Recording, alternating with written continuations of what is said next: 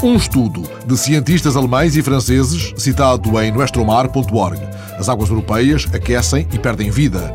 Martin Dufresne, do Instituto de Ciências Agronómicas e Ecológicas de Lyon, e Ulrich Sommer, do Instituto Leibniz para as Ciências Oceanográficas de Kiel, dedicaram-se a observar a vida nas águas europeias, doces ou salgadas, e concluíram que elas perderam 60% da população.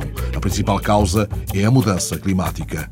Observamos uma diminuição geral que afeta todos os organismos e todos os habitats, dizem os cientistas. Além disso, alguns peixes reduziram o tamanho para metade em poucas décadas. O tamanho é um fator muito importante porque influi em toda uma série de aspectos biológicos, entre eles a fertilidade.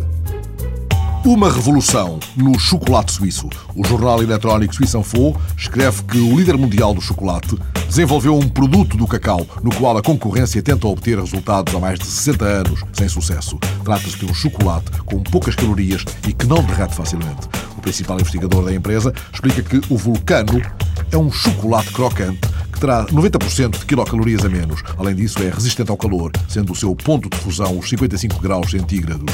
O principal objetivo da empresa é enfrentar a estagnação e a queda do consumo de chocolate na Europa Ocidental e nos Estados Unidos. Uma oferta da National Gallery de Londres, 250 obras-primas no iPhone. Esta mini visita pelo museu, designada Love Art, está organizada em 12 salas temáticas e os visitantes podem assim desfrutar das mais importantes obras de Da Vinci, Van Gogh, Rembrandt, Renoir ou Botticelli. Esta aplicação ao iPhone lembra a edição eletrónica do El Mundo.